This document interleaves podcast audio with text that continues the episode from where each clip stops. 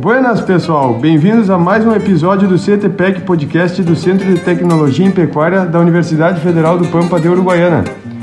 Esse projeto tem o apoio de Tortuga, uma marca DSM, Zoete Saúde Animal, Cicred Essência, Afecto Consultoria, CRV Lagoa e Ganado Assessoria Agropecuária. Então faz o teu mate e venha curtir mais esse episódio conosco.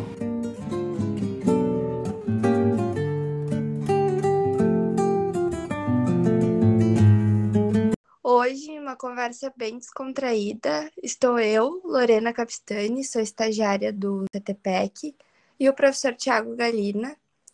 E a gente vai bater um papo sobre a viagem dele na Europa, que eu fiquei sabendo que as ovelhas levaram ele até lá. Nos conta um pouco, professor.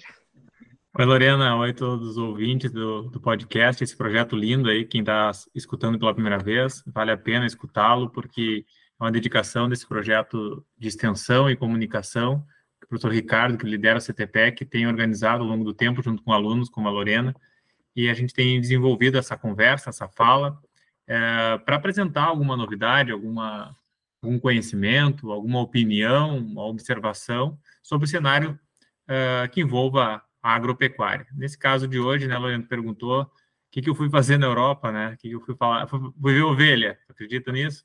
Então, é claro, ovelha é algo que nos move, né? CTPEC tem quatro professores, eu sou um dos que trabalha com sanidade, e foi isso que me levou até a Europa, sanidade ovina.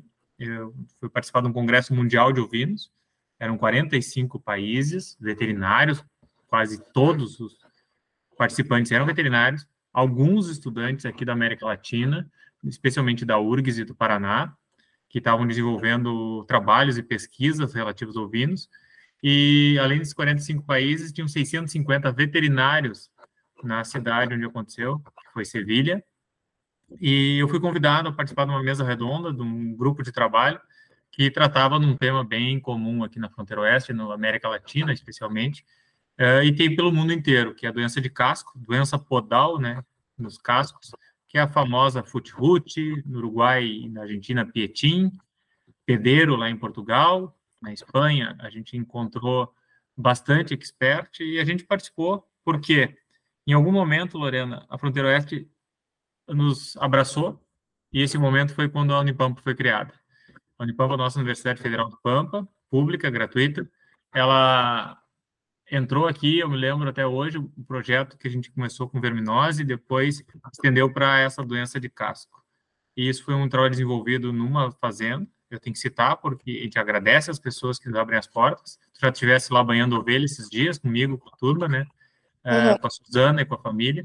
E a gente fez um trabalho muito lindo, né? Validando um resultado de uma vacina que combate, na verdade, minimiza os efeitos da podridão do casco e como foi um trabalho bastante expressivo, alguns pesquisadores europeus queriam escutar de quem executou o trabalho o que, aconteceu aqui, qual era o nosso desafio, qual era o resultado, e lá nos chamaram para acompanhar esse evento e falar para o público o que, a gente via do efeito de uma vacina. Como todo mundo sabe, né, a vacina é usada para prevenir doenças, em alguns momentos ela pode ser usada de forma curativa, induzindo resposta imune. Então, quando a gente se assessora no médico veterinário, ele tem conhecimento para direcionar esse tipo de trabalho. Então, o que eu fui fazer lá foi divulgar um resultado, uma observação de um grande trabalho que a gente fez por um longo período nessa instância e que pode né, ser uma ferramenta, uma ferramenta de discussão dos produtores junto com a nossa universidade, comigo e com qualquer um que se acerca desse conhecimento, é, e uma coisa que eu percebi, né, Lorena, te antecipando algumas coisas, se eu fui falar para eles na Europa de uma doença que acontece lá, que acontece aqui, que acontece na Austrália, que acontece no Uruguai, é porque é uma doença que impacta a saúde do rebanho.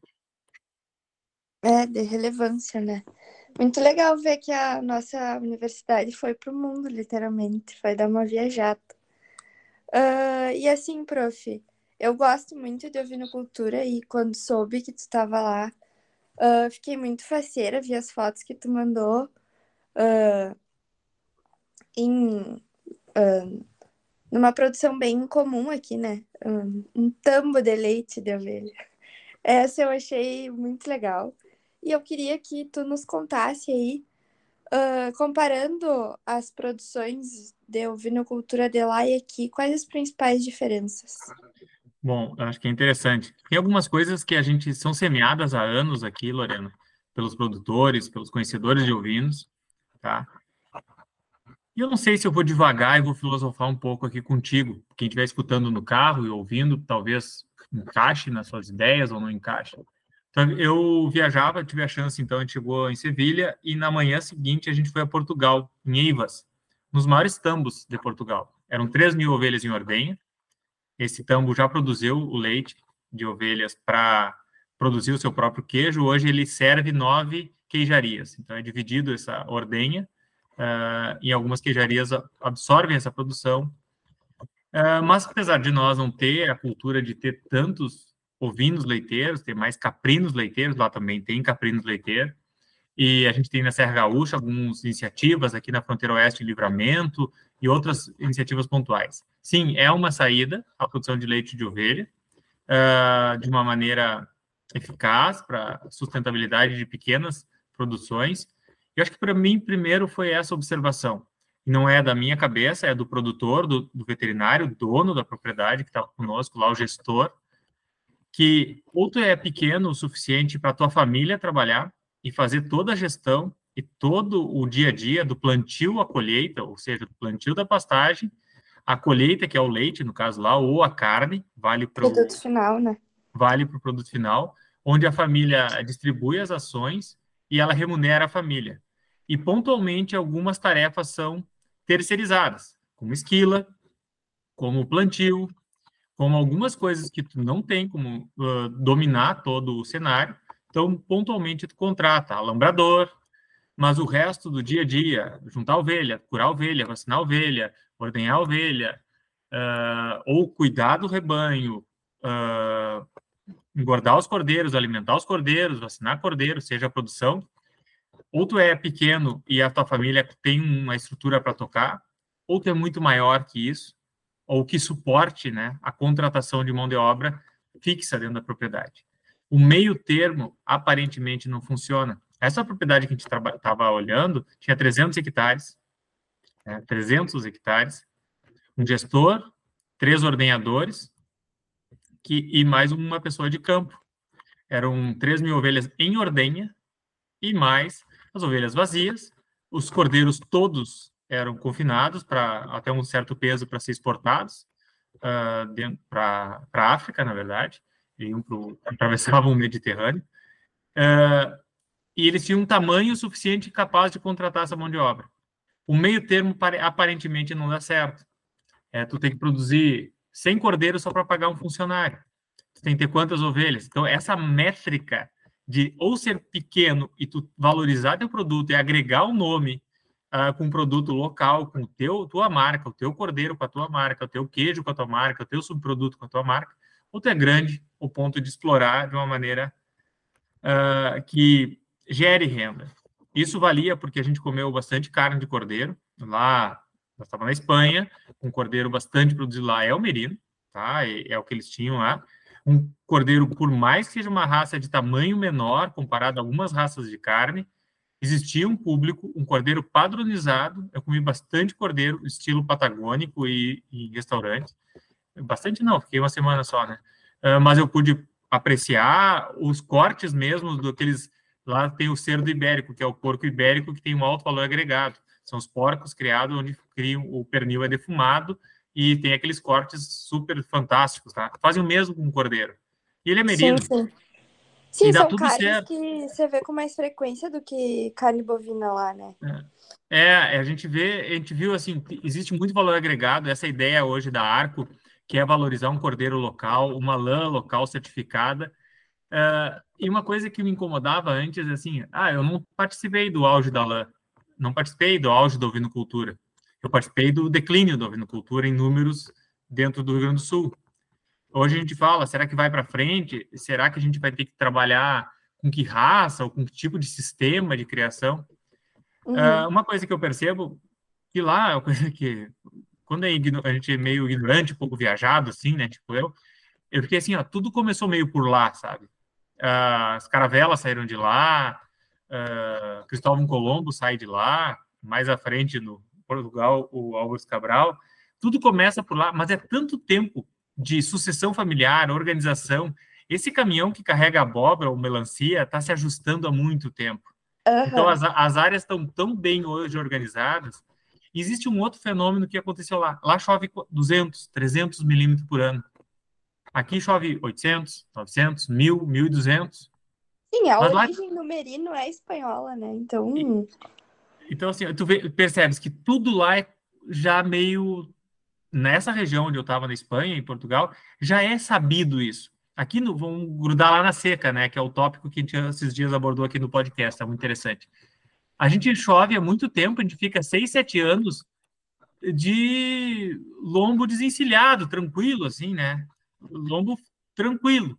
E aí pega dois, três anos, como agora, com seca, e a gente não está preparado. Eles já estão preparados, porque há tanto tempo sofrem com a seca, que eles guardam tanto, é. eles guardam tanto alimento, tanto alimento, que nunca é um susto. Um uhum. dia, um ano choveu 200 milímetros, que é menos que os 400 habitual, e um ano recorde foi 600, tá? Mas eles estão sempre preparados. E essa média, que os pés estão no forno e a cabeça no freezer, né? A menos 20 graus e no forno a 200 graus, a média não serve muito para eles. Eles têm uma estatística que chove numa determinada época do ano um volume capaz de crescer a, as forrageiras e produzir alimento, e ele deve ser conservado. Uh, e, incrivelmente, a forrageira principal deles é cornichão, trevo, azevém. Algo muito natural para nós, só que, claro, produzem armazenam. Tem qualidade nesse armazenamento que eles precisam. Uma coisa que é determinante na produção pecuária é alimento. E é. parece que, como a gente tem anos, por ser um clima subtropical ou meio tropical aqui, e ter essa pujança desse, do, do capim, né, especialmente das gramíneas e algumas algumas leguminosas implantadas ou nativas, e a gente tem anos de folga. Então a gente talvez não aprenda no tempo que eles aprenderam, porque é uma constância. Tu lembra? Teve uma aluna nossa, acabou de voltar da Patagônia, a Giovana Carles, dias atrás falamos com ela. Eles sabem quanto chove na Patagônia, eles produzem lá também. Eles guardam alimento. Vai no Chile, acontece do mesmo jeito. Vai no Uruguai, acontece. Em que momento nós estamos? eu, não, eu me incomodava muito. Ah, o Brasil ou o Rio Grande do Sul é retro, tem algumas áreas de retrocesso na produção. Sim, temos, mas temos que aprender, a gente está aprendendo sempre.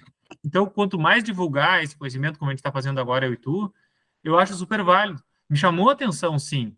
Olhando num horizonte, assim, numa coxilha a outra, nós estávamos num lugar onde estava o tambo, e fomos olhar numa coxilha. Incrivelmente, dentro daquela propriedade, Lorena, era verde.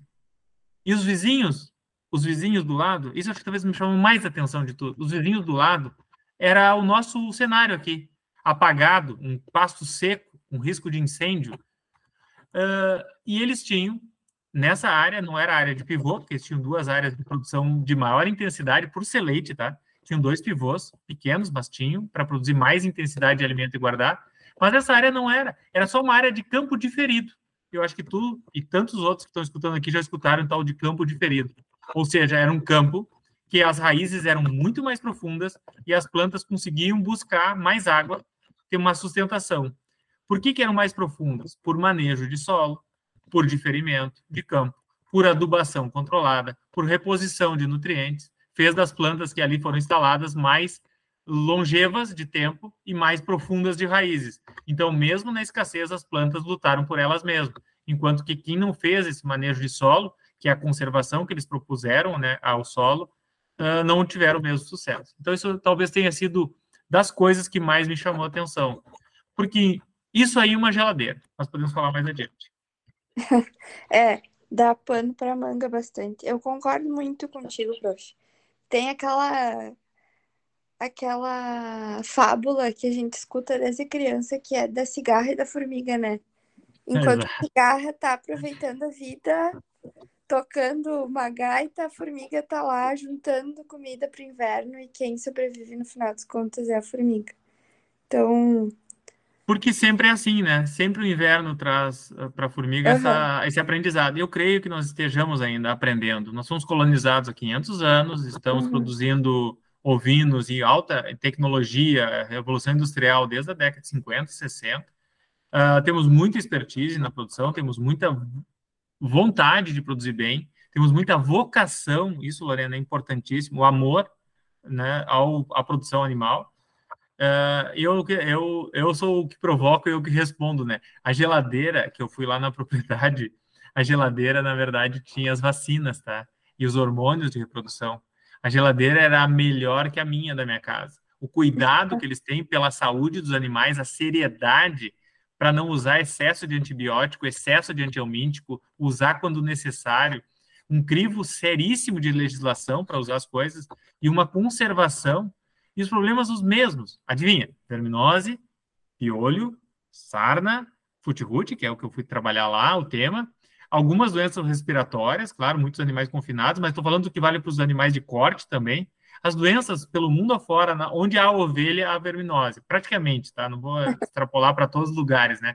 Quase sempre os mesmos, né? os mesmos parasitos. É claro que numa zona seca tem menos verminose, e a gente sabe uhum. disso. Quanto mais tropical, mais verminose. Mas Futirut era um problema seríssimo que eles passam por lá. Uh, uhum. Então, assim, mas como eles lidavam com os problemas?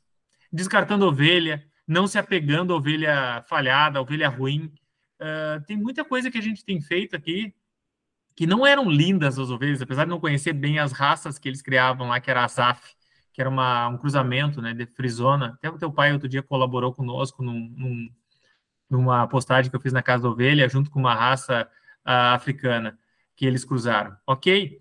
Então, assim, nós, eu vi assim que o profissionalismo deles é muito legal, muito bom. Nós temos várias propriedades com o mesmo profissionalismo, só precisamos ainda definir o nosso tamanho de produção. Então, nem tão pequeno que não remunere a família, ou que a família não possa trabalhar, e nem tão grande que se tu dependa de tantos funcionários e o mercado que paga essa lã ou paga esse cordeiro não consiga remunerar também pelo número de funcionários. Lembra, eu estou falando de 3 mil ovelhas em ordenha, tinham três ordenhadores três ordenhadores, duas escalas de quatro horas a ordenha acontecendo. Existiam outros tambos grandes de 20 mil ovelhas na Espanha. Então, no Congresso eu vi que nós temos parecidos problemas, mas atitudes diferentes. É, esse é o resumo dessa visita até lá. Uh, e para fechar, quem sabe para fechar, né? No meio sempre surge mais assuntos. Uh, das técnicas de manejo, uh, tecnologia, seja o que for que o senhor viu lá, que o senhor implementaria aqui, que o senhor acha que é aplicável aqui? Descarte de animais improdutivos. Essa seria a grande tecnologia. A identificação, a identificação mais moderna que eu vi lá é a identificação dos animais de forma de chip nos animais, com esses mesmos bastões, não sei se posso fazer propaganda da, da Tamars que eles usavam lá, da TrueTest, com bolos, né, fazendo intraruminal, o chip intraruminal, para ter uma identificação precisa da produção, seja de leite, de carne, de filhos, de cordeiros, de habilidade materna, ter identificação para poder entender os índices produtivos e ganhos genéticos que aqueles animais entregam para o rebanho e animais que são bonitos, mas não são produtivos, são descartados. Então, a parte de seleção animal seria a tecnologia junto com essa identificação a gente pode usar brinco, tatuagem, eles usavam um, um jeito eletrônico pelo planilhamento dos dados em software, né? Isso uhum. para eles era bastante útil, e não estou falando só das ovelhas de, de leite, isso vale para as outras ovelhas. Esse talvez fosse a tecnologia, porque o pé dilúvio deles é igual ao nosso, certo? A alimentação no coxo é a mesma, a vermificação é a mesma, a coleta de fezes é a mesma, a vacinação dos animais é a mesma, uh, a nutrição é um pouco diferenciada, né? sem muita biotecnologia na reprodução. Praticamente essas 3 mil ovelhas eram poucas delas inseminadas para algum melhoramento, porém a maioria era encarneirada, uh, usando tradicional, o uso de, de carneiros num ciclo curto, né, até para ter concentração de partos e concentração de desmame de cordeiros e de, de lactações, mas não havia uma tecnologia muito maior que essa que eu descrevi, da chipagem dos animais, do uso desse, das ferramentas, e o principal, fazer algo com aquelas que não são úteis. Não é porque é bonita que tem que ficar, não é porque tem um biotipo da raça perfeito, se ela não entregar o resultado, que é um cordeiro pesado, não serve para eles. Creio que essa precisamos amadurecer nesses aspectos, tá? Beleza não enche a mesa. Seria me, meu recado. Bom, eu acho que era isso. Bom, só temos a agradecer, né, Lorena? Nós uhum. dois aqui, acho que não é a primeira dobradinha que a gente faz, é sempre um prazer falar contigo. É, vejo o teu empenho aqui pela, como universitária, logo como colega em seguida, para desenvolver a pecuária, né? Parabenizo sempre o Ricardo pela iniciativa de manter esse grupo de pé e todos os colegas que estão aqui conosco. Tenham todos uh, um bom proveito dessa nossa fala, né? Discutam, nos, nos, procurem, né? Debatam, deem suas opiniões. Não só eu que fui uma vez lá, vou dar uma opinião desse tamanho, né? Uh, me perdoem por alguma indelicadeza, mas é uma percepção nossa técnica. Espero poder colaborar em outros momentos. Obrigada, professor. Eu que agradeço. E é isso, pessoal do podcast. Ficamos por aqui e nos encontramos no próximo episódio.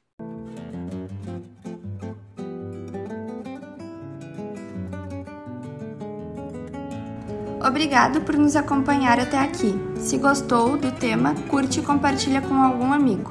Ative o sininho para receber notificações de novos episódios e nos segue no Instagram para ficar por dentro de tudo que acontece no CTPEC, arroba CTPEC Unipampa. E não te esquece, em breve nos encontramos aqui no Spotify com mais conteúdos.